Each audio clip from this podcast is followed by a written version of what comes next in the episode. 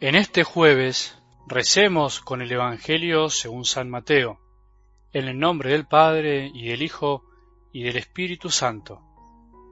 Jesús dijo a sus discípulos, Les aseguro que si la justicia de ustedes no es superior a la de los escribas y fariseos, no entrarán en el reino de los cielos. Ustedes han oído que se dijo a los antepasados, No matarás, y el que mata debe ser llevado ante el tribunal. Pero yo les digo que todo aquel que se irrita contra su hermano merece ser condenado por un tribunal, y todo aquel que lo insulta merece ser castigado por el Sanedrín, y el que lo maldice merece la gehenna de fuego. Por lo tanto, si al presentar tu ofrenda en el altar te acuerdas de que tu hermano tiene alguna queja contra ti, deja tu ofrenda ante el altar, ve a reconciliarte con tu hermano y sólo entonces vuelve a presentar tu ofrenda.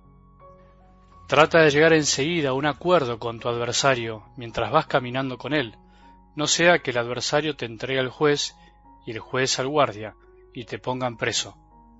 Te aseguro que no saldrás de allí hasta que hayas pagado el último centavo. Palabra del Señor.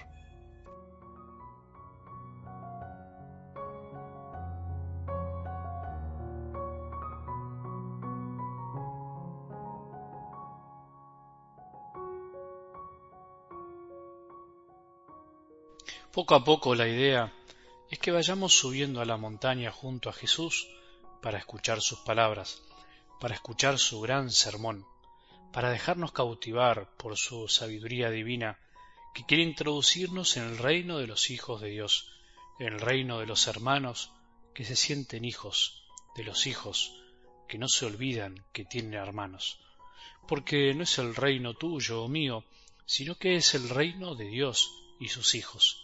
Dios tiene muchos hijos, es Padre de millones, y por eso nunca tenemos que olvidar que no somos hijos únicos, no somos hijos exclusivos, aunque siempre somos únicos y especiales para Él, sino que también somos hermanos.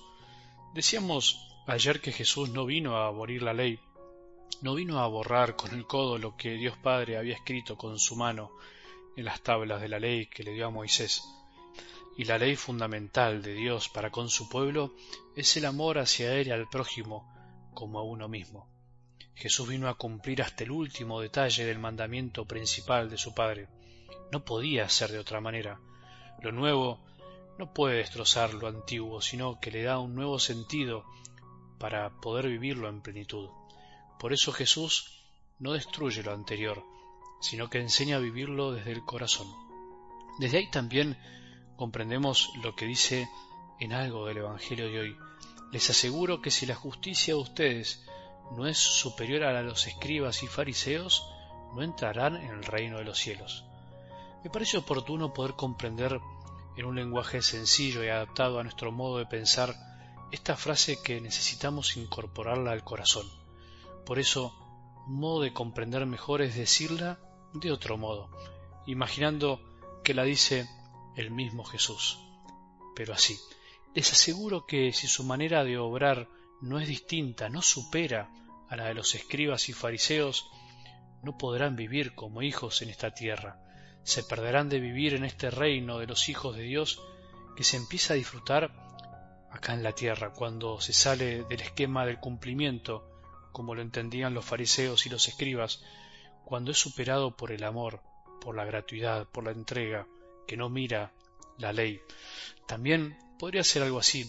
No obren por cumplir, no obren solamente para quedarse en paz consigo mismos y mucho menos para aparentar ante los demás, sino que obren con deseos de glorificar a Dios Padre, de amarlo y complacerlo a Él, porque esa es la actitud amorosa de los hijos de Dios, así es como obro yo.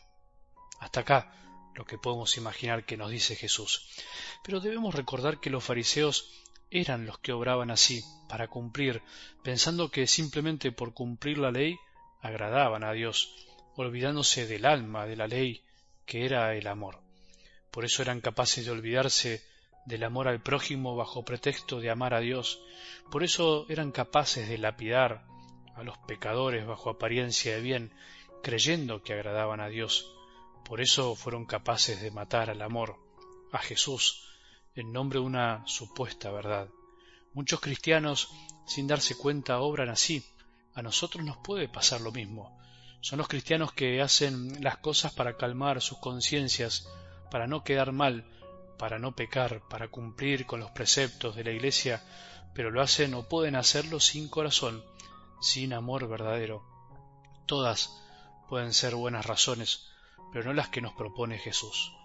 Muchos de nosotros a veces hacemos las cosas así, sin alma, sin corazón, o lo hacemos sin darnos cuenta. No vivimos como hijos, vivimos como esclavos obedientes que obran movidos por otros deseos. Cuando vivimos así, es más lo que nos perdemos que el mal que hacemos. Cuánto amor nos perdemos. Por ahí hacemos el mal. Al contrario, podemos hacer mucho bien, pero nos perdemos lo mejor, la libertad de los hijos de Dios. Por eso, retomando las palabras de hoy, el que es hijo de corazón no se preocupa únicamente en no matar físicamente a su hermano, sino que además no quiere matar a nadie con el corazón, con el pensamiento, con la mirada, ni tampoco matar el corazón de nadie.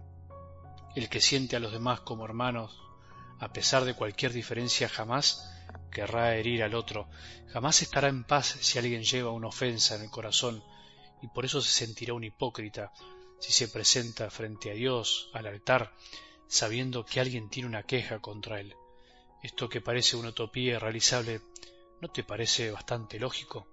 ¿No es lógico que Dios como Padre desee que todos sus hijos se lleven bien y que no se hieran mutuamente? ¿No pretendemos nosotros lo mismo con nuestros hijos? ¿O somos felices si nuestros hijos se pelean entre ellos? No alcanza con no matar.